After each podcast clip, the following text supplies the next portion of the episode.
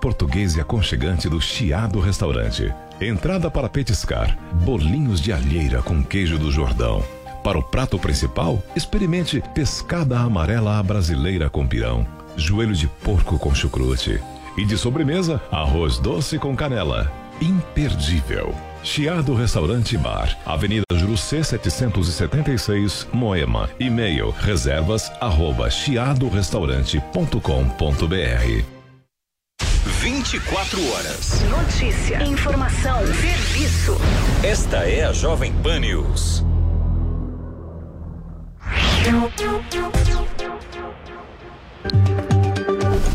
Direto de Brasília. Olá, uma boa segunda-feira para você que acompanha a gente aqui na Jovem Pan. Obrigada pela sua audiência. Assassinato de petista em Foz do Iguaçu, no Paraná, acirra ânimos e provoca reações políticas aqui em Brasília. O PT lamenta e promete reagir por pressão nas investigações. O presidente Jair Bolsonaro disse que é contra qualquer ato de violência. Tarde movimentada no Congresso, com sessão conjunta, que pode aprovar a Lei de Diretrizes Orçamentárias. É um passo necessário para o recesso parlamentar e que pode ampliar o chamado orçamento secreto. E as articulações sobre a PEC dos benefícios. O Congresso também prorrogou a alíquota única de cobrança do ICMS sobre os combustíveis, enquanto o cidadão comum vai poder fiscalizar e denunciar os preços nos postos. Tem também informações sobre a corrida eleitoral, com o lançamento da pré-candidatura do ex-juiz Sérgio Moro. Ele ainda não confirma qual cargo vai disputar. Eu sou Catiúcia Soto Maior e sigo com você até as quatro e meia da tarde com as principais notícias da capital federal ao vivo, a partir de agora, direto de Brasília. O presidente Jair Bolsonaro cobrou apuração séria após o caso do petista morto em Foz do Iguaçu e disse que é contra qualquer ato de violência. Nós vamos conversar agora com o repórter Bruno Pinheiro sobre esse assunto. Bruno, boa tarde para você. Quais as últimas atualizações sobre as investigações desse crime? Repercutiu muito, né, Kate, essa história de um homem de 50 anos que estava completando aniversário. Você uma ótima segunda-feira, quem nos acompanha aqui na Jovem Pan, repercussão de todos os lados. Hoje, logo na parte da manhã, iniciou o velório do homem que não resistiu aos ferimentos e morreu em Foz do Iguaçu. A deputada federal, deputada Gleice Hoffmann, esteve no velório e também disse que é necessário uma aceleração, uma celeridade nesta investigação para que possa se esclarecer realmente realmente o que aconteceu. Jair Bolsonaro, presidente da República, voltou a falar que não aceita realmente esse tipo de violência. Ele chegou a falar também que é do outro lado, do lado de lá, que se dá a facada, que solta rojões em cinegrafistas e que também faz a defesa, defesa de terroristas. A gente relembra e também uma atualização é, que saiu que ontem a investigação da Polícia Civil a delegada Iane Cardoso havia falado, né, que esse atirador, ele era ali um representante, um coordenador do local, do espaço onde estava havendo é, realmente essa comemoração, esse aniversário. Aí existe uma suspeita de que a vítima e que esse atirador já tinha um conhecimento, que não, é, não era alguém estranho naquele lugar, mas essa informação ainda não foi confirmada. Lembrando que essa vítima, o homem de 50 anos, era um guarda municipal. E aí, hoje veio uma informação da assessoria que essa delegada que havia assumido inicialmente a investigação já foi substituída. O que foi explicado uma justificativa que é por conta de uma estrutura, realmente para que possa ir mais a fundo na investigação. Mas realmente foi algo que chamou a atenção, né? Essa alteração logo nas primeiras horas desta segunda-feira. Esse caso continua sendo investigado, além de toda a repercussão que a gente já acompanhou aqui na Jovem Pan tem é, uma fala, uma declaração do presidente Bolsonaro. Vamos ouvir. Agora, o que, que eu, eu tenho a ver com, a, com esse episódio de Foz do Iguaçu? Nada. Olha, nós somos contra qualquer ato de violência. Tá? Eu já sofri um disso na pele. Agora espera que não aconteça, obviamente. Agora o histórico de, de violência não é do meu lado, é do lado de lá. Mas é, Bruno, além do presidente Bolsonaro, como que tem sido a repercussão entre os presidenciáveis e também entre os políticos por aqui?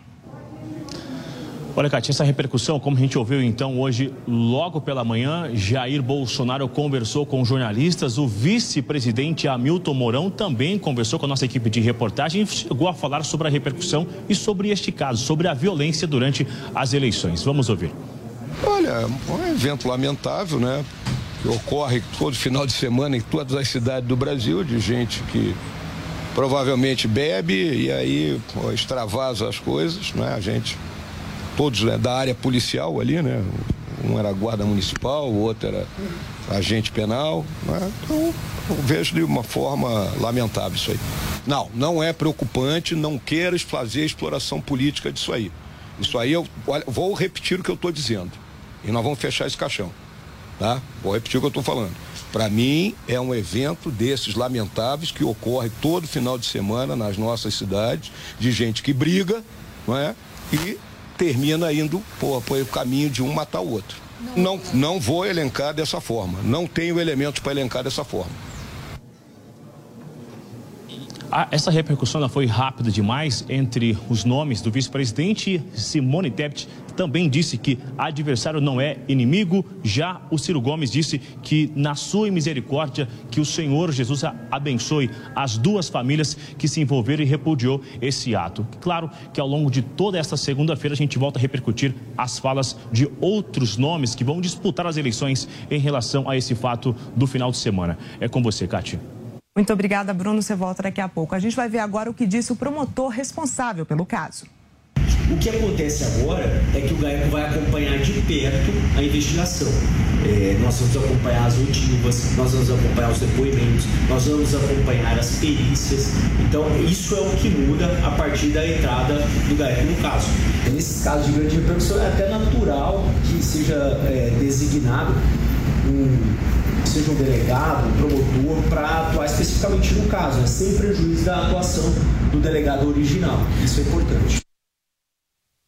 O presidente Jair Bolsonaro recebeu a presidente da Hungria, Katalin Novak, nesta segunda-feira, no Palácio do Planalto. Sobre isso, a gente conversa agora ao vivo com a repórter Luciana Verdolim. Lu, boa tarde para você. Quais foram as pautas desse encontro? Boa tarde, Cátia. Boa tarde a todos. Olha, o presidente Jair Bolsonaro fez questão de agradecer a presidente húngara, uma vez que desde que ela assumiu é a primeira viagem internacional que ela faz. E exatamente as questões aqui giraram em torno dos aspectos comerciais. Brasil e Hungria, eles têm um bom relacionamento, inclusive a expectativa de se fechar uma parceria também na área de defesa presidente Bolsonaro agradeceu o fato da Hungria, por exemplo, ter ficado favorável à formalização do acordo entre o Mercosul e a União Europeia. E faz questão de lembrar também que os dois países são muito semelhantes na defesa da família, defesa de pautas conservadoras, anti-aborto e é, contra o comunismo. O presidente ainda lembrou, durante a conversa com a presidente da Hungria, a situação lá na região da crise entre a Rússia e a Ucrânia. E até antecipou que no próximo dia 18 ele vai ligar, vai ter um telefonema com o presidente da Ucrânia, Volodymyr Zelensky, exatamente para expressar o posicionamento do Brasil, que é a favor de uma saída negociada, sem levar em consideração aí que não é necessário a violência, é preciso sentar, conversar e reduzir os conflitos. Lembrou também que o relacionamento do Brasil com a Rússia permanece permanece forte, permanece de parceria e a partir de agora, depois de fornecimento dos fertilizantes, a Rússia também vai ajudar o Brasil agora na questão do óleo diesel. O Brasil pretende tentar forçar a redução do preço do produto aqui no mercado interno, comprando óleo diesel dos russos. Isso deve ser formalizado em cerca de 60 dias. Muito obrigada, Luciana Verdolim, que volta daqui a pouco direto de Brasília. Cidadãos poderão denunciar postos de combustíveis que não informarem a comparação de preços. Hoje, a Agência Nacional do Petróleo e Procons iniciaram a fiscalização em postos de todo o país. Informações com Paola Cuenca.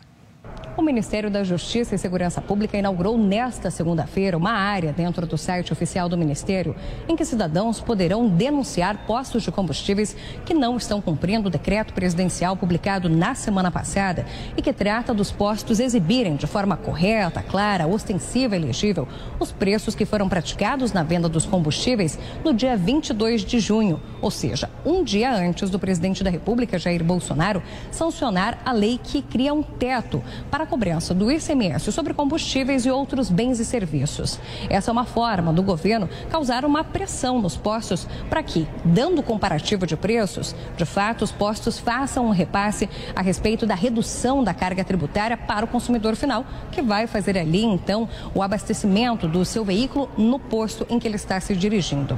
Nesse formulário que está no site do Ministério da Justiça, é possível colocar o nome do posto, endereço, ainda uma foto desse estabelecimento e mesmo que haja uma placa com o preço do dia 22 de junho e também o preço atual, também é possível fazer ali uma denúncia a respeito do preço que não teve uma redução ou até mesmo se o preço atual estiver maior do que o preço que já era praticado no dia 22 de junho. Além dessa ação, a Secretaria Nacional do Consumidor, que é uma secretaria do Ministério da Justiça e Segurança Pública, realiza nesta segunda-feira uma ação com os PROCONs de todo o país para justamente fiscalizar os postos de combustíveis e verificar se eles estão cumprindo esse decreto presidencial. A princípio, seria uma ação de instrução para esses postos, mas é possível que, na sequência, eles possam ser penalizados, de acordo com o Ministério da Justiça e Segurança Pública, com multas ou então outras sanções já previstas no Código de Defesa do Consumidor. A partir dessa terça-feira será a vez da Agência Nacional do Petróleo, junto com a Secretaria Nacional do Consumidor, também fazer uma ação de fiscalização, mas dessa vez nas distribuidoras, para verificar se há um repasse sobre essa redução da carga tributária, para que então os postos também possam receber esse combustível mais barato e então vender com um preço mais reduzido para o consumidor ali na ponta final. De Brasília, Paola Cuenca. O Congresso prorrogou por 60 dias a medida que define as alíquotas do ICMS sobre os combustíveis. Sobre isso, nós vamos conversar ao vivo agora com a repórter Yasmin Costa. Yasmin, o ICMS é um imposto estadual. O que, que representa a ampliação é, dessa mudança? Boa tarde para você. Oi, Catiúcia, boa tarde para você e a todos que nos acompanham aqui no Direto de Brasília. Pois é, essa prorrogação feita aqui pelo Congresso Nacional garante que todos os estados precisam adotar nos próximos 60 dias a mesma alíquota do ICMS. O que acontece foi o seguinte: no mês passado, o ministro do Supremo Tribunal Federal, André Mendonça, ele suspendeu uma medida do CONFAS, que é o Conselho Nacional de Política Fazendária, que permitia que cada estado estabelecesse a alíquota alíquota de ICMS sobre os combustíveis que iria cobrar. E havia uma variação. Alguns estados cobravam 17%, mas tinha estado que cobrava até 30% na alíquota do ICMS. E o ministro do Supremo Tribunal Federal suspendeu justamente essa medida, disse que o preço dos combustíveis deveria ser baseado numa média dos últimos cinco anos e também pediu mais informações para a Petrobras a respeito da política de preços adotada nos últimos 60 60 dias. E agora, com essa prorrogação, os próximos dois meses também são com preço fixo do ICMS para todos os estados. Mas vale lembrar, né, Catiúcia, aqui no Congresso Nacional, uma série de medidas vem trabalhando justamente na questão do ICMS. A lei aprovada aqui pelo Congresso Nacional e que já está valendo, sancionada inclusive pelo presidente Bolsonaro, incluiu os combustíveis na lista daqueles itens essenciais e que tem ali um valor de ICMS que varia de, varia de 17 17% a 18%. Essa medida já começou a valer. Inclusive hoje, o presidente Jair Bolsonaro, naquela conversa tradicional que ele tem com apoiadores na porta do Palácio do Alvorada, ele foi questionado justamente sobre essa medida, porque uma das apoiadoras disse que lá no Ceará, o governo do estado do Ceará ainda não estava adotando, não, não teria reduzido o valor do ICMS. Uma sugestão dada pelo presidente Bolsonaro seria de que as pessoas tinham que ali pedir as notas fiscais fiscais quando fizesse o abastecimento e, de repente, o presidente sugeriu que as pessoas entrassem com ações contra os governos que não respeitassem essa lei que já está em vigor e estabelece aí esse teto de cobrança do ICMS. Como a Luciana Verdolim acabou de falar aqui para gente no Direto de Brasília, o presidente também vem trabalhando com a possibilidade de importar diesel da Rússia e isso também poderia aliviar o, o valor do consumidor, o valor para o consumidor final. Essa questão da importação da Rússia deve acontecer pelos, para os próximos 60 dias. Essa foi uma confirmação que o presidente Bolsonaro deu hoje de manhã durante uma conversa com jornalistas no Palácio do Planalto. Eu volto contigo, Kate. Obrigada, Yasmin Costa, que volta daqui a pouco com mais informações. E um levantamento constatou que a alienação eleitoral cresceu no Brasil. Esses dados aumentam especialmente entre os jovens e no Sudeste. O baixo comparecimento às urnas subiu de forma lenta e consistente no país desde 2006. Essa análise vem do estudo Alienação Eleitoral no Brasil Democrático, do Instituto Votorantim, que levantou dados do Tribunal Superior Eleitoral. E quase duas mil cidades descumpriram a reforma da Previdência promulgada em novembro de 2019.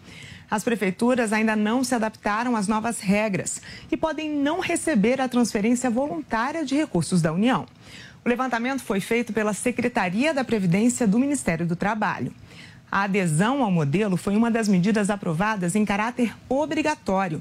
O Congresso estabeleceu uma série de normas a serem aprovadas nos legislativos locais. Agora, um assunto que foge da política, mas que chocou a capital federal. Alunos se manifestaram hoje contra a violência sexual na Universidade de Brasília.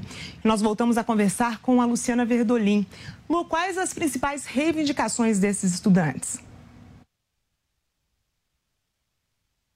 Olha, Kátia, é uma, uma briga antiga, lá, principalmente das alunas da UNB, por conta da dificuldade de acesso e da falta de segurança no campus, que é muito grande e muitas vezes elas acabam tendo que voltar até os pontos de ônibus sozinha em áreas descampadas. E o que, que a gente viu na semana passada? Uma denúncia de estupro dentro da UNB. A polícia já está investigando, a reitoria diz que está analisando, já repassou para a polícia Polícia Militar aqui do Distrito Federal as imagens do circuito interno lá da Universidade de Brasília e o suspeito, inclusive, já se apresentou à polícia no sábado e negou as acusações. As aulas voltaram no início de junho do mês passado, depois de quase dois anos em aulas é, online, né? Aulas remotas. E a grande reclamação, principalmente das alunas lá da UNB, é que a universidade não foi feita para atender, para acolher acolher as mulheres. Até por conta disso,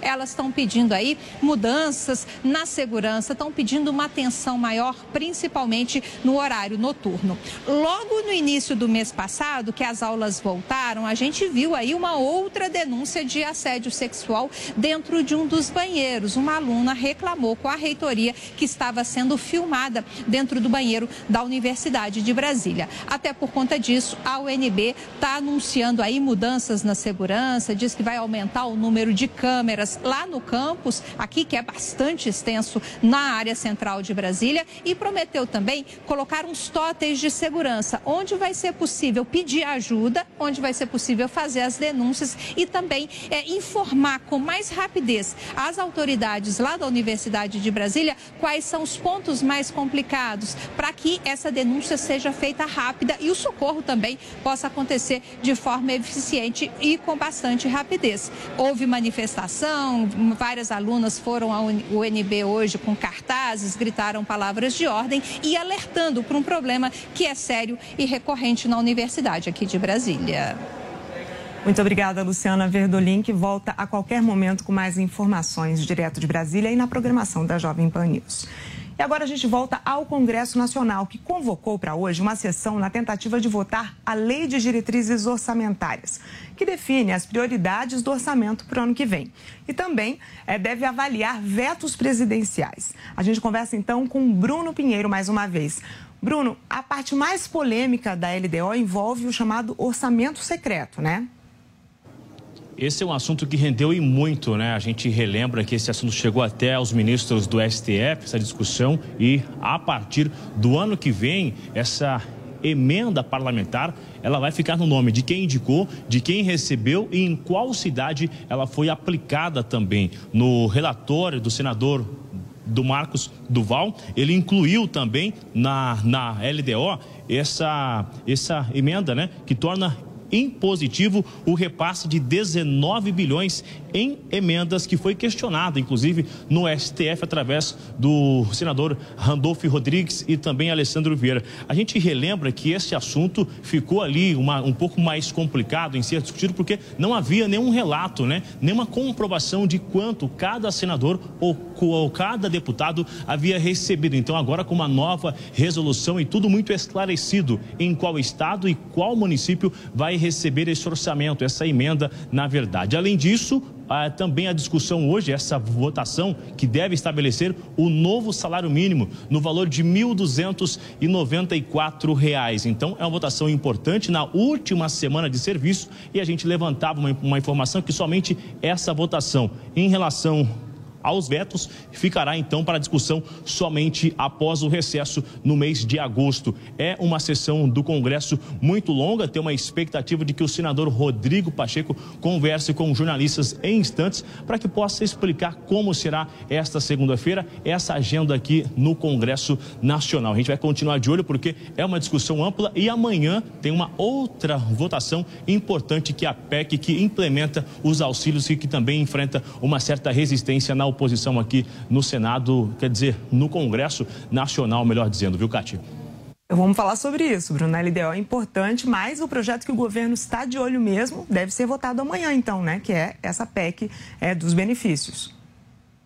A gente relembra que é, essas duas, LDO e a dos benefícios, elas foram colocadas em votação na última quinta-feira. Arthur Lira não sentiu firmeza em continuar com essa votação, tinha cerca de 427 deputados em plenário e com isso ela foi adiada. Acontecerá amanhã essa votação. Só que aliados do governo tem um receio, Cati, de que no final de semana a oposição tenha conseguido convencer outros nomes a não votarem a favor, ou seja, para que não seja sancionado, né? Porque se não for aprovado amanhã, não será sancionado nos próximos dias. E com isso, a, as pessoas que recebem esse auxílio não vão receber ainda no mês de julho esse reajuste. Lembrando, esse auxílio de, no valor de quatrocentos reais, chegando a seiscentos reais, inclusive um auxílio aos caminhoneiros no valor de mil reais reais. Então, a oposição realmente seguindo aqui na tentativa de interferir realmente para que não consiga um resultado, mas aliados do governo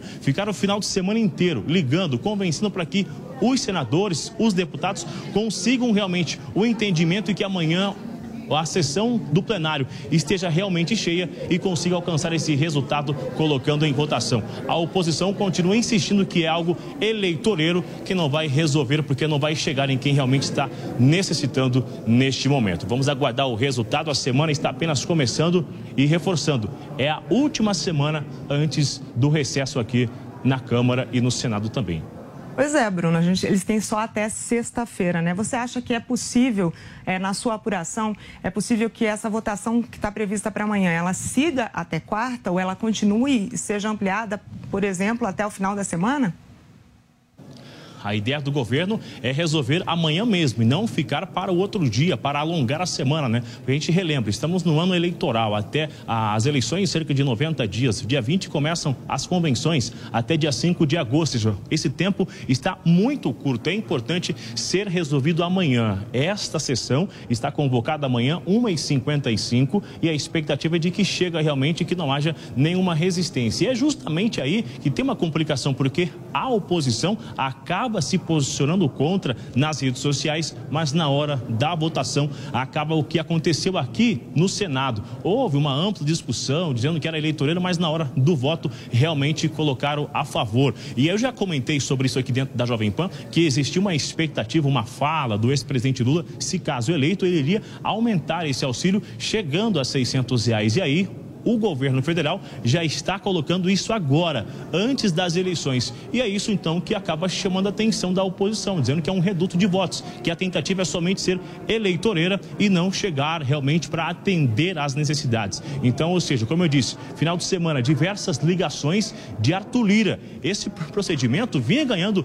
um ritmo acelerado, né? Diversas vitórias. Ela foi aprovada aqui no Senado, rapidamente chegou lá na Câmara dos Deputados e aí, de repente, sofreu uma derrota na quinta-feira. Mas a ala governista está confiante que vai alcançar uma vitória amanhã, na terça-feira, 1h55. A gente vai acompanhar, Cátia. Muito obrigada, Bruno, que volta a qualquer momento. O jornal americano Financial Times publicou nesta segunda-feira uma longa matéria sobre o pré-candidato à presidência Luiz Inácio Lula da Silva. O jornal destacou que o empresariado quer saber se ele vencer, que versão de si Lula vai adotar no governo. O pragmatista econômico dos seus primeiros anos ou o intervencionista mais ideológico que surgiu no segundo mandato? Lula apontou a escolha do vice-presidente Geraldo Alckmin, líder centrista que já concorreu contra ele, como uma prova de moderação. Ele diz que vai acabar com um teto constitucional para os gastos públicos e que o gasto social é um investimento, não um custo. Abre aspas. Quando os pobres deixam de ser muito pobres e se tornam consumidores de saúde, educação e bens, toda a economia cresce. Fecha aspas. O ex-presidente descartou dúvidas sobre o seu compromisso com a responsabilidade fiscal e disse também que aprendeu com a mãe, que era analfabeta, que não podia gastar mais do que ganhava. Lula informou que vai nomear um ministro da Fazenda que não seja economista, mas um hábil político assessorado por um grupo de especialistas, como fez em seu primeiro mandato, caso seja eleito. Ele quer rever as reformas trabalhistas promulgadas depois que o PT deixou o cargo e diz que vai reformar o regime tributário, uma medida que o governo Bolsonaro tentou para fazer os ricos pagarem mais. O ex-presidente reafirmou que não vai concorrer a um quarto mandato. E o ex-juiz Sérgio Moro lança amanhã a campanha como pré-candidato. A gente vai começar agora de novo com a repórter Yasmin Costa. Yasmin Moro só não disse, nem não revelou uma informação muito importante, né? Para qual cargo ele vai disputar. Questão, Kátia, ainda não sabemos qual será esse cargo. O anúncio realmente foi feito, ele confirmou através do seu perfil oficial nas redes sociais que amanhã vai lançar sua pré-candidatura em um evento, em um hotel em Curitiba, mas para qual cargo isso realmente ainda é uma incógnita. Vamos lembrar, vamos fazer um, um histórico aqui rápido do que aconteceu com o Moro na política. Ele entrou na política no Podemos, seria ali um pré-candidato à presidência da República, mas deixou partido, filiou-se à União Brasil, que agora ele faz parte do União Brasil. Havia uma sinalização que ele pudesse servir a várias, vários cargos eletivos, não mais como presidente, como candidato à presidência da República no União Brasil, porque Luciano Bivar é o candidato do, do partido. Mas Moro poderia ser deputado federal, mas o próprio ex-juiz disse que não aceitaria ser deputado federal. E a segunda, a segunda possibilidade também poderia ser candidato ao governo do estado de São Paulo. E uma terceira possibilidade, que é aí sim é uma possibilidade mais forte é com relação ao Senado. E a expectativa é que ele concorra ao Senado Federal. Esse anúncio a gente vai acompanhar amanhã. Muito obrigada, Yasmin Costa, que volta a qualquer momento aqui na Jovem Pan News. Agora são 4 horas e 27 minutos pelo horário de Brasília. Muito obrigada pela sua companhia. Estamos de volta amanhã, direto de Brasília. A gente se vê.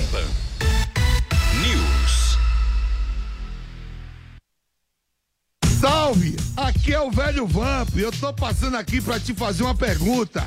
Em dia de clássico, como você se prepara? Eu loto a geladeira, coloco a carne na grelha, abro o meu celular e vou de Bob. Quer saber onde encontrar os melhores odds para fazer o seu jogo? Acesse vaidebob.com. É hora de trazer o Hexa pra casa, Brasil. Pra mim, meu pensamento era, era na equipe. Então, é, o mais importante é ganhar os jogos. Copa do Mundo, Qatar 2022.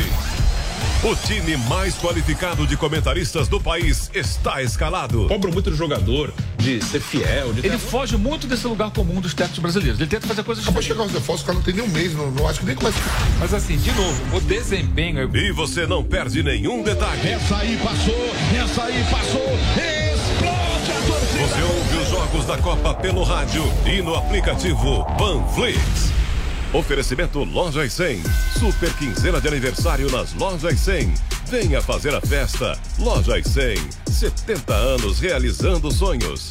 Bob, o melhor site de apostas do mundo, agora no Brasil. Brasil One Bet. Vai de bob.com. Tectoy agora também é automação comercial. Uma nova fase para o seu negócio. Consórcio Mage. Imóveis, veículos, caminhões e tratores. Planos até 10 anos sem juros. Simule já. consórciomage.com.br A tradicional pizzaria Sala VIP tem mais uma novidade. E dessa vez é para você que está no bairro de Moema ou proximidades. Agora as mais leves e gostosas pizzas da cidade estão em um ambiente novo, super moderno e aconchegante. Na Avenida Indianópolis 830. Telefone para delivery continua o mesmo. 3849 5000. Te esperamos. Mais informações em gruposalavip.com.br. Não abrimos mão da qualidade. Jovem Pan News. A partir do meio-dia, é hora do esporte no Bate Pronto. Tudo sobre as principais rodadas dos campeonatos e as informações atualizadas dos principais clubes do país.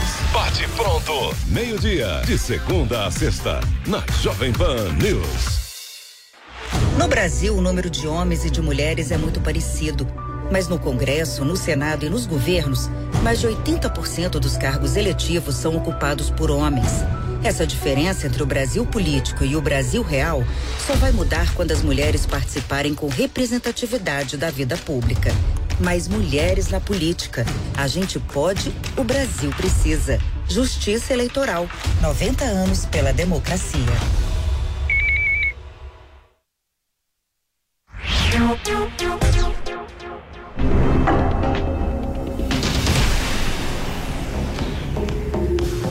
Quatro horas 30 minutos, nós estamos começando o programa Opinião nesta segunda-feira com a participação mais que especial dos comentaristas da PAN, Fábio Piperno e Marco Antônio Costa. Muito boa tarde, senhores. Boa tarde, William. Tudo boa bem, tarde, Piperno. Marco. Uma boa semana a todos. Eu sou o William Travassos. A partir de agora trago os temas. No sábado, um militante petista foi assassinado a tiros por um policial bolsonarista em Foz do Iguaçu. O agente penitenciário José eh, Guaranho invadiu a festa de aniversário do guarda municipal Marcelo de Arruda e abriu fogo. Após uma troca de tiros, Arruda morreu e o, Gua- o Guaranho foi internado em estado grave. O caso ganhou repercussão nacional e inflamou o debate sobre violência motivada por ideologia política. Marco Antônio Costa, nós temos aí um caso configurado de ideologia política e por isso resultou na morte deste agente? Ah, então, William, acho que esse assunto é relevantíssimo sob uma perspectiva de exploração midiática, pré-julgamento a respeito de uma situação que ainda não foi sequer investigada. A gente está vendo os meios de comunicação inflados, é, jogando, a gente recebe no celular as notificações relacionadas ao caso, eivadas com uma espécie de pecha ridícula, tacanha, que a gente já falou um milhão de vezes aqui, como é ridículo você reduzir alguém a bolsonarista, seja no debate político, seja um homicida, seja um suposto homicida. A gente está falando aqui sem saber. Precisa que o, é, é importante falar isso e repetir. É, o caso, né, aquilo que aconteceu no final de semana, vai ser ainda objeto de investigação e vai ser objeto ainda de uma ação penal. E ela só vai terminar com trânsito em julgado. Então não dá para ficar nessa especulação, para jogar para a torcida, para a galera, ainda mais colocando essa pecha de assassino bolsonarista. Parece que a gente está. Lembra na campanha eleitoral, na última campanha eleitoral, que o pessoal colocava o nome da pessoa mais Lula ou mais Bolsonaro? A gente não pode fazer isso uma mídia que queira respeito ou qualquer órgão de imprensa que queira ser respeitado não pode brincar com as palavras dessa forma. Porque fica, não é impressão, hein? Eu tô falando isso categoricamente. Fica constatado que eles querem chamar o Bolsonaro o meio de uma treta, o meio de um conflito, o meio de um homicídio, que não tem absolutamente nada a ver com ele. Como é que você pode atribuir motivação política para um crime sem você saber o passado dos dois? Em um dia, o pessoal da imprensa fez o trabalho, a lição de casa? Será que fez mesmo? Eu acredito que não. Pelo que eu vi, não fizeram. E outra, é muito fácil ficar brincando de pecha. Ah, foi deputado bolsonarista. E você não vê o contrário, hein? Deputado lulista você não vê. Assassino lulista você não vê. E quando no mesmo final de semana, na mesma, né, no mesmo período, teve ainda um discurso patético do Lula defendendo petista, esse sim, né? Petista que foi para cadeia, que ficou sete meses na cadeia por, ter, por tentativa de homicídio. Tem foto do agredido dele, o maninho, né? Do PT. Tem foto do cara sangrando no chão. O cara teve problema, teve sequela Marco, daquele atentado. Só um minuto. Uh, Rodrigo Pacheco fala agora em Brasília. Vamos ouvir. É um chamado urgente. História é, ele deve ser pregado pelos líderes políticos. Não só aqueles que ocupam posições, como o presidente do Senado, o presidente da Câmara, é, os presidentes de partidos políticos, mas fundamentalmente desses que disputam as eleições, seja para presidente da República, seja para governos de Estado, seja para o Senado. Vamos ter um pouco mais de, de apego ao, ao amor, à compreensão, à tolerância, à solidariedade e menos acirramento, porque isso está levando o Brasil para um campo muito ruim que nunca teve, que é o campo da intolerância e da violência em eleições desse tipo. Obviamente que casos esporádicos aconteceram na história do Brasil, mas o que nós estamos vendo aqui são cenas recorrentes de ataque a um juiz que julgou de uma forma, de ataque a um tribunal que cuida da justiça eleitoral, de ataque às urnas eletrônicas, de ataque a uma militância que pensa diferente de si. Então, realmente, essa é uma responsabilidade de todos nós e invoco essa responsabilidade dos grandes líderes políticos da nação para que tenhamos mais ambiente de paz, porque é na paz que nós vamos encontrar o caminho das eleições saudáveis, das eleições cujo resultado será legítimo por parte é, dos eleitores que elegerão os seus representantes. Esse é o coroamento da democracia. Todos nós temos que ter compromisso com a democracia. E a democracia se exerce dessa forma, não é com violência e não é com intolerância. Presidente, mas ontem o presidente Bolsonaro se manifestou sobre o caso, é, dispensa, é, é, condenou o acontecimento dispensou o apoio de pessoas que, apoiam, que querem atacar os opositores, mas culpou a esquerda por esse tipo de acontecimentos. E também no fim de semana, o presidente Lula agradeceu é, o apoio que teve de um membro do partido que também foi envolvido, estava envolvido caso de agressão. Esse tipo de, de comentário, de declaração feito por esses dois líderes que são bastante populares, como o senhor disse, não fomenta é, é, esses ataques? Eu considero que é responsabilidade dos líderes políticos, em especial dos líderes que juntos têm quase 80% da preferência de voto hoje nas pesquisas da aceitação popular. A responsabilidade deles é muito grande é, de ter responsabilidade na fala, da forma de conduzir. Não adianta jogar a culpa um para o outro, não é o caso. Eles têm que repudiar qualquer ato de violência, seja praticado por um lado, seja praticado por outro. É isso que a sociedade e as instituições esperam de um processo eleitoral legítimo. Então, a manifestação desses grandes líderes políticos, no sentido de que repudiam esses apoiadores que levam para o campo da violência, da ameaça, do constrangimento, é um bom serviço que cada um deles fará para a democracia do Brasil e, com certeza, com a ascendência que tem e com a preferência que tem do eleitorado, eles conseguirão, se quiserem, ter um ambiente de pacificação nessas eleições. Então, tanto os partidos políticos cada um tem o seu partido político, os demais partidos políticos no entorno, quanto os próprios líderes políticos, em especial esses que estão disputando as eleições, têm esta responsabilidade de pregar a paz, a tolerância, de respeitar o diferente, porque nós não teremos outro caminho. Esse caminho da violência e da intolerância é o caminho da barbárie. Nós estamos vivendo um momento medieval em tempos modernos de rede social.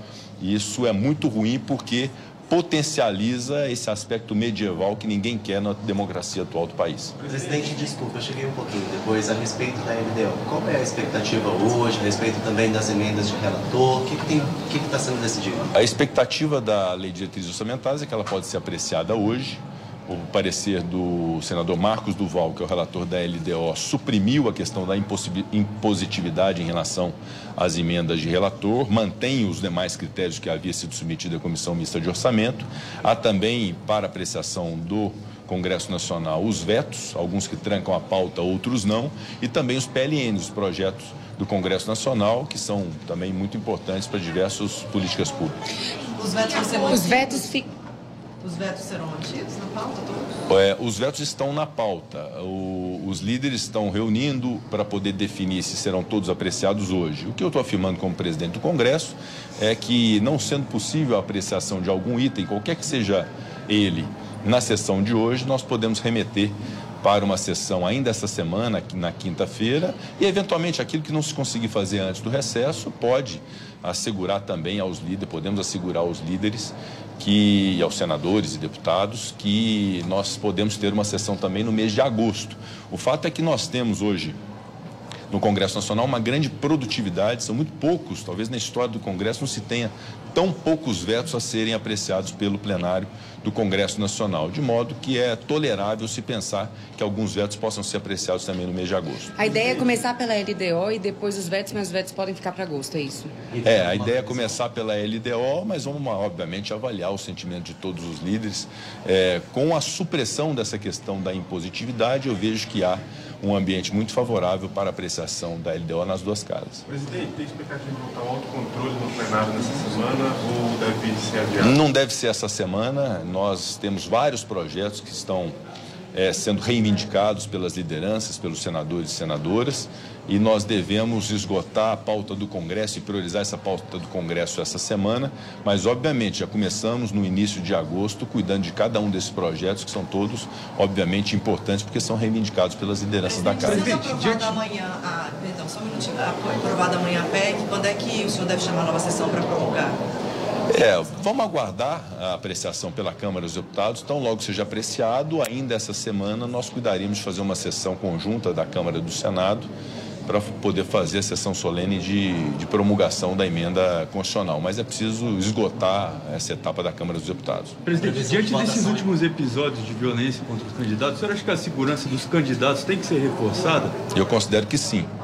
E é aquele segundo item que disse: além do papel dos líderes políticos de amainar os ânimos e de defender a democracia com tolerância e com nada de ódio, é muito importante que as forças de segurança, tanto as mantenedoras da ordem quanto a Polícia Judiciária, também o Ministério Público, o Poder Judiciário, estejam atentos a acontecimentos de intolerância política. Seja um constrangimento havido, como aconteceu em alguns eventos políticos aí, de se jogar um drone aí com fezes, urina nos manifestantes, sejam as manifestações raivosas e radicais em redes sociais, muitas delas que constituem ameaças a autoridades constituídas, a ameaças a outras pessoas, seja acontecimentos destes de violência real, como aconteceu com esse juiz que teve é, o seu carro é, atacado, né? E o que culminou, inclusive, nesse episódio lamentável de Foz do Iguaçu, triste, que foi a morte de uma pessoa. Me parece que o outro, eu até havia considerado a notícia dos dois tinham falecido, mas parece apenas o, o aniversariante lá, o, o, o militante Arruda, né, é, que, que faleceu, o outro está, está internado. Mas, enfim, uma tragédia que vitimiza famílias, que vitimiza a democracia. E é papel das forças de segurança cuidar de fato dessa segurança. Ou seja, não menosprezar, não desconsiderar, não relativizar essa coisa de achar que, ah, não, isso é um exercício de manifestação, da livre manifestação do pensamento. Não é. Quando o sujeito ameaça alguém, quando o sujeito constrange alguém por motivos ideológicos e políticos, isso é um crime que precisa ser apurado pelas instâncias competentes. Então, esse papel é, dessas instituições que acabei de me referir é muito importante também para poder esses que são adeptos desse tipo de violência saberem que há a força do Estado sobre eles. Presidente, foi noticiada a possibilidade do senhor se reunir com o ex-presidente Lula essa semana. Queria saber se é concreto, se tem alguma coisa já prevista e se todo esse episódio de violência e as referências que o senhor faz ao presidente Lula é, também vão nortear essa possível conversa que o senhor teria com ele. Um, um, tempo atrás, a bancada do PT no Senado, são sete senadores, uma bancada muito reconhecida, muito combativa, que nos ajuda muito na presidência é, do Senado havia sugerido esse encontro da bancada do PT com o ex-presidente Lula com a presidência do Senado Federal. E, evidentemente, eu recebo qualquer bancada do Senado Federal, qualquer pré-candidato de qualquer dessas bancadas, e ainda mais um ex-presidente da República. Qualquer ex-presidente da República que queira se encontrar com o presidente do Senado Federal, é minha obrigação, como presidente do Senado, receber. Então, eu considero que é algo muito natural, receberei qualquer bancada que deseje ter esse encontro com a presidência do Senado. Em relação ao Partido dos Trabalhadores, ficou pré-agendado o encontro na quarta-feira próxima, é, depois de amanhã, com a bancada do PT e o ex-presidente Lula, o que, repito, vejo como algo natural, institucional e importante para a demonstração de que as instituições nesse país conversam, dialogam, pode não, não podem não convergir sempre, mas que há um ambiente de diálogo e de muito respeito mútuo entre todos. Presidente. É, não tem horário ainda definido, mas está pré-agendado para para quarta-feira. Isso é algo que nós vamos tratar com a bancada do Partido dos Trabalhadores, com o líder Paulo Rocha, na residência oficial do Senado. Presidente, ainda sobre as emendas do relator, foi noticiado recentemente o comentário do senador Marcos Duval sobre aqueles 50 milhões de reais em emendas parlamentares, emendas de relator, uh, que teria sido usado em troca de apoio do senhor para a presidência da casa. O senhor gostaria de comentar? Claro. Veja, eu, eu vejo o senador Marcos Duval como alguém muito correto, muito decente no trato. Não tenho dúvida que o trabalho parlamentar dele relativamente a emendas parlamentares é para um proveito do povo do Espírito Santo na aplicação de recursos aos municípios, a instituições filantrópicas, ao próprio Estado. Então não há dúvida dessa correção da atitude dele. Em relação ao episódio em si, da entrevista que ele deu para o Estadão, houve imediatamente um esclarecimento da parte dele, afirmando que é verdadeiro e absolutamente verdadeiro, e que todos os senadores podem testemunhar em relação a mim em relação à presidência do Senado. A conversa sempre foi republicana, sempre foi com uma tratativa isonômica, de muito equilíbrio entre todos os senadores, sejam aqueles que me apoiaram, sejam os que não me apoiaram. E um exemplo disso é que alguém que não me apoiou, o senador Marcelo Castro, que é um dos melhores homens públicos que nós temos no Senado Federal, é o relator geral do orçamento, né? E... Bom, nós ouvimos então é, o Pacheco, presidente do Senado, falando sobre as agressões, pedindo ponderação. Piperno, é, eu vou repetir a pergunta que eu fiz para o Marcos sobre você faz relação a esse ataque que aconteceu em Foz do Iguaçu com a ideologia política ou você acha que nós podemos segurar? O Marco fala que não é certo chamar o policial de bolsonarista, como também, então, não deveria ser certo chamar o guarda municipal de petista, mesmo sendo ele filiado ao PT e enterrado com a bandeira do PT, é isso? Bom, William, primeiro que era uma festa com muitos adereços alusivos aí à campanha do candidato Lula. Segundo, houve uma invasão e houve um assassinato. E veja, não é a polarização política que mata. Quem mata é assassino. O assassino foi lá e disparou, e até levou os tiros também. Então, veja, era sim alguém bolsonarista que tentou, que, aliás, assassinou um militante petista. Agora, as motivações, ok, tem que ser investigadas. Eu acho que a polícia está é, tá em cima do caso. Inclusive, a delegada responsável pelo inquérito já foi trocada, porque a delegada que inicialmente assumiu isso é alguém com muitas postagens antipetistas, e ela mesma admite isso. De qualquer forma, eu acho que esse episódio ele não é um fato isolado. O ambiente político no Brasil vive de muita tensão. Nas últimas semanas, e aliás, o presidente Pacheco acaba de lembrar isso, primeiro houve um, um atentado com um drone carregando fezes e veneno contra uma, uma, uma, manifestação do PT, contra um evento do PT lá em Uberlândia. Na semana passada, é, houve o, o, vandalismo, né, que teve como alvo o carro do juiz que mandou prender o ministro Milton Ribeiro. Em seguida, lá no Rio de Janeiro, um outro atentado contra o ex-presidente Lula. Então, veja, essas coisas elas você esqueceu, vão se multiplicando. Você esqueceu, você esqueceu da Unicamp, do Fernando Holiday, que não conseguiu falar na Unicamp. Essas coisas elas vão Engraçado. se multiplicando. Você... Agora, eu quero dizer você o seguinte, esqueceu. assassino você é esqueceu de alguns. Não, não, não, não. Até você esqueceu porque... de alguns. Não, não, não, não. Até porque o seguinte... Tem vários. Não, tem você vários. Esqueceu. Tem vários. Agora é minha vez de falar. Primeiro que eu estou exatamente me manifestando contra dois atentados, é. duas tentativas de atentados contra um candidato a presidente da República. O Fernando Holliday, ao que se sabe, ele não é candidato a presidente da República, embora tenha sido alvo, sim, de uma manifestação repugnante, como eu disse aqui na sexta-feira. Falei isso aqui na sexta-feira. Agora, o candidato Lula foi alvo, então, de duas tentativas muito sérias, né? Tendo como é, suspeitos pessoas ligadas a outras correntes Tentativa do políticas. Inclusive, Tentativa do quê? atentado. Não, atentado. Você falou tentativa de homicídio? Atentados. E veja. Mas tá falando tentativa de homicídio, Opa, Lula? inclusive, é você de- tá falando? Uberlândia tinha veneno. O de Uberlândia tinha veneno no drone, tinha agrotóxico. Né? Agora, inclusive, há uma das pessoas já presa. E no caso de ontem, há claramente uma, uma, uma ação criminosa de um militante bolsonarista contra um militante petista. Agora, daí, óbvio, a dizer que está amando a soldo do, enfim, do bolsonarismo do presidente da República, é óbvio que há uma distância oceânica. É óbvio que o presidente da República não se envolveu nisso. O que eu estou dizendo é que um adepto dele, sim, e o ambiente está muito Então convulsionado. vai, vamos pegar, vamos rapidinho, só porque isso é importante, minuto, né? Marco. É, o Piperno, ele seleciona alguns fatos a critério dele, o que é importante, ele realmente deixa de lado. É, existe né, manifestações de esquerda que são muito mais agressivas. A gente Do vê que um isso daí. assassinato, é verdade. A gente vê isso daí. Não, não, esquece, estou falando de manifestação pública. Todas as manifestações da esquerda são pautadas por violência. Violência é o que define a manifestação da esquerda em geral. A direita mas não armada, vamos... a minha, que mas, é, mas, só, mas é- a a questão é a seguinte: é a A tentativa direita da bang, bang. mídia. Calma lá, é- esse é o ponto. A tentativa de meios de comunicação colocarem essa, essa definição, fulano bolsonarista, né? Policial bolsonarista, ciclano bolsonarista. O intuito é um só, Piperno. O único intuito que você tem aqui é criar essa pecha de, Um minuto, apesar de Marco. você falar, não, isso não tem nada a ver com o Bolsonaro, É, Marco, um quando a minuto. rede, quando a mídia coloca exatamente nesse sentido, tá, tá, tá pronto, é Tá bom, descarada a gente, tentativa. eh, nós ouvimos Rodrigo Pacheco falando em caso isolado. Eu não sei se ele sabe dos 35 políticos mortos nos últimos seis anos no Rio de Janeiro, da- do assassinato da Marielle, vereadora Marielle, de que no momento em que quebraram a placa, que era uma homenagem à vereadora, isso são atos de violência, ou não? Você sabe que, inclusive. E, e tem um detalhe, Peperno, para você dar continuidade. Ao ser questionado hoje sobre o assassinato, o presidente Jair Bolsonaro perguntou. Abre aspas, o que eu tenho a ver com esse episódio? Fecha aspas. Bolsonaro declarou ser contra qualquer tipo de violência e comparou o ocorrido ao atentado que sofreu em 2018, relembrando que o autor, Adélio Bispo, foi filiado ao PSOL.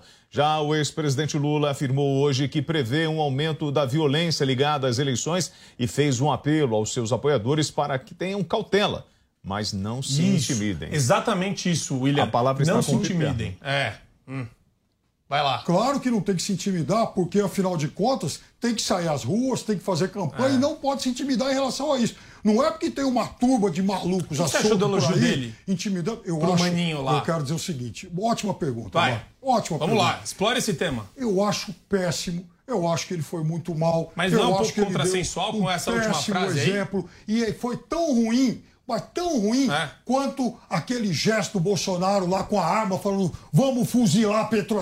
vamos fuzilar a petralhada. Aquilo foi muito grave. É. Que foi Aliás, literal, né? Aquilo foi muito A- grave. a- né? a fuzilada é literal. Ele pegou É literal. a arma, vamos fuzilar Foi a um petralhada. convite à violência. Eu acho péssimo. Foi um aquilo. convite à violência. Eu acho péssimo. Agora, eu É não sei uma se... ode à violência. Ah, eu acho que insinua sim, Entendi. até porque você não sabe Isso é se maravilhoso. tem maluco ou não É por um aí. prato cheio. Você não tem mal- você não Vai. sabe a capacidade de discernimento de cada um. É. Você não sabe qual o nível das pessoas que podem se sentir estimuladas a esse, esse tipo de ação. Então, é o momento, sim, dos políticos falarem: chega de violência. Vamos Vamos. Posso- fazer campanha, porque é o ele seguinte: tá inspirado. campanha eleitoral se faz com voto, não se faz com voto e com verbo e não com sangue. Vamos lá, vamos Marco só assim, um pouquinho de nuance e um pouquinho de discernimento para a esquerda, que tá precisando. Não, quem, Uma quem coisa, assassina é a uma direita. coisa E é um gesto, é um gesto alusivo, metafórico no sentido de falar, vamos ganhar deles.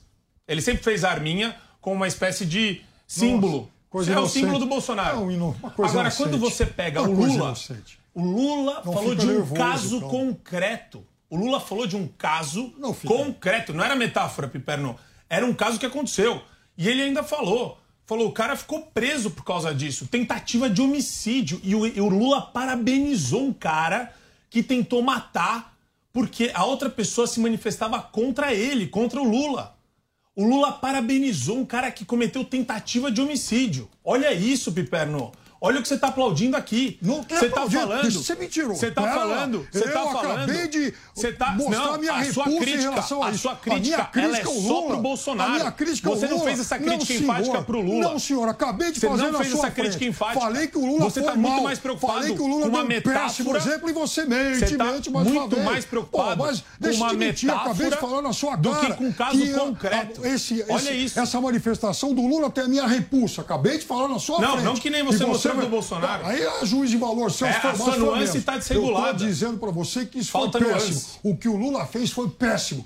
Você não tá nervoso. cabe alguém que foi presidente da República duas vezes fazer um negócio Você desse. tá. Aliás, não cabe a político nenhum. Agora, você mente mais uma. Descaradamente, é deslavadamente. Falta como nuance. sempre. Você mente. Faltar nuance, um juiz de valor seu. Agora, o outro pegar uma metralhadora desse tamanho, vamos fuzilar, petralhada. Olha o exemplo que você está dando. Olha o exemplo. E que você, candidamente. Não, era literal, não, era literal. Isso é só É metafórico. isso aí, pessoal, era literal. Ó, e tal. É. Então, veja. Dá pra pegar ambiente, 300 mil frases do discurso dá, petista que são vai 10 vezes mais mata. agressivas. Agora, quem mata é a turma bolsonarista, Eles- eles como a gostam gente de viu. tripudiar, A Foz do Iguaçu nos mostra Posso quem mata, quem joga fezes. Aliás, fezes é o que essa turma tem na alma. É por isso que estão espalhando por aí. Você pegar um. Ele tá generalizando tripé, aqui, isso é feio, hein? Você pegar um tripé de uma câmera, uma vassoura ou qualquer coisa, qualquer objeto, Uhum. e simular uma, uma metralhadora num país que tem 40 mil homicídios, você sendo o presidente da República, você acha isso adequado? Não, eu acho que a, a pergunta ela é demagógica, Não, não, simplesmente. não há demagogia. Porque estou quando você tem número de homicídios no Porque quando você tem um candidato que sempre defendeu arma, que sempre falou isso, e estava dentro de um contexto, inclusive. Você não pode tirar as coisas de contexto, William. É importante que você retome sempre o trecho, o contexto, o ambiente onde ele estava. E ele falou de um lugar que era é, predominantemente petista e teve um apoio muito maior para ele nas eleições o que significa região. fuzilar Ganhar. A petralhada. Ganhar. Vamos ganhar deles. Vamos aniquilar o adversário. É isso. É no sentido de conseguir Vocês votos sabem naquela que região. também nesta segunda-feira o presidente Jair Bolsonaro ele se comprometeu a respeitar o resultado das eleições deste ano. Falando a apoiadores, Bolsonaro afirmou: "A gente entrega o poder para qualquer um, sem problema nenhum". Ele ainda chamou o presidente do TSE, Edson Fachin, de ditador do Brasil e disse que o ministro declarou ontem que não vai mais colaborar com as Forças Armadas. A assessoria de Fachin negou a fala. Piperno. Bom, primeiro que, veja, eu confio muito mais nas Forças Armadas do que no TSE, William, para fazer a vigilância das nossas fronteiras. É uma, uma incumbência deles, é responsabilidade das Forças Armadas fazer isso, e não do TSE. Da mesma forma que eu confio muito. Eu acabei de falar que Mas é o que, você está misturando fronteira com TSE? Não entendi. Deixa ele terminar, Marcos. Da mesma forma que eu confio muito mais no TSE do que nas Forças Armadas para fazer eleição. Então, da mesma forma que Isso é as Forças silogismo, hein? Armadas. Isso é sofismo. Da mesma forma, forma que as Forças Armadas têm que vigiar fronteiras e o TSE não tem que palpitar, o contrário é verdadeiro. Quer dizer, o TSE tem que fazer a eleição porque cabe a ele constitucionalmente organizar as eleições. E aí, se ele quiser, se ele quiser, ele convida ou não as Forças Armadas para fazer parte desse, eh, dessa ação. Desse Atenção, hora certa, eleitoral. são 4 horas e 56 minutos. Vamos lá. Vamos. Acho que o Pitano esqueceu os três.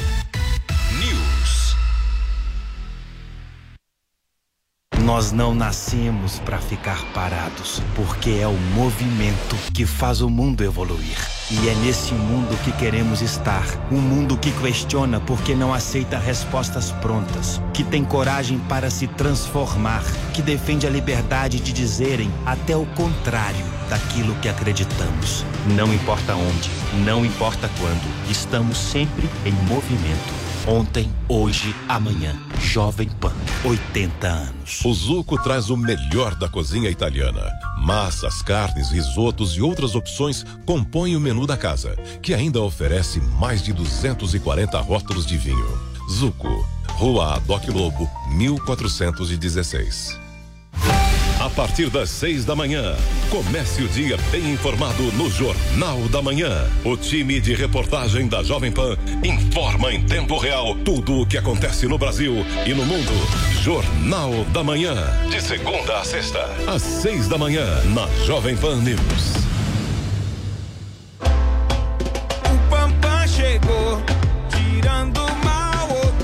Cansada da mistura de odores que o seu odorizador de ambiente deixa no banheiro? Acabe com o mal pela raiz usando o Pampam, o bloqueador de odores sanitários mais potente do mercado. Espirre cinco vezes na água do vaso antes de sentar e pronto. O mau cheiro será bloqueado e você vai aproveitar tranquilamente o seu momento Pampam. Pampam, use antes de fazer, ninguém vai saber.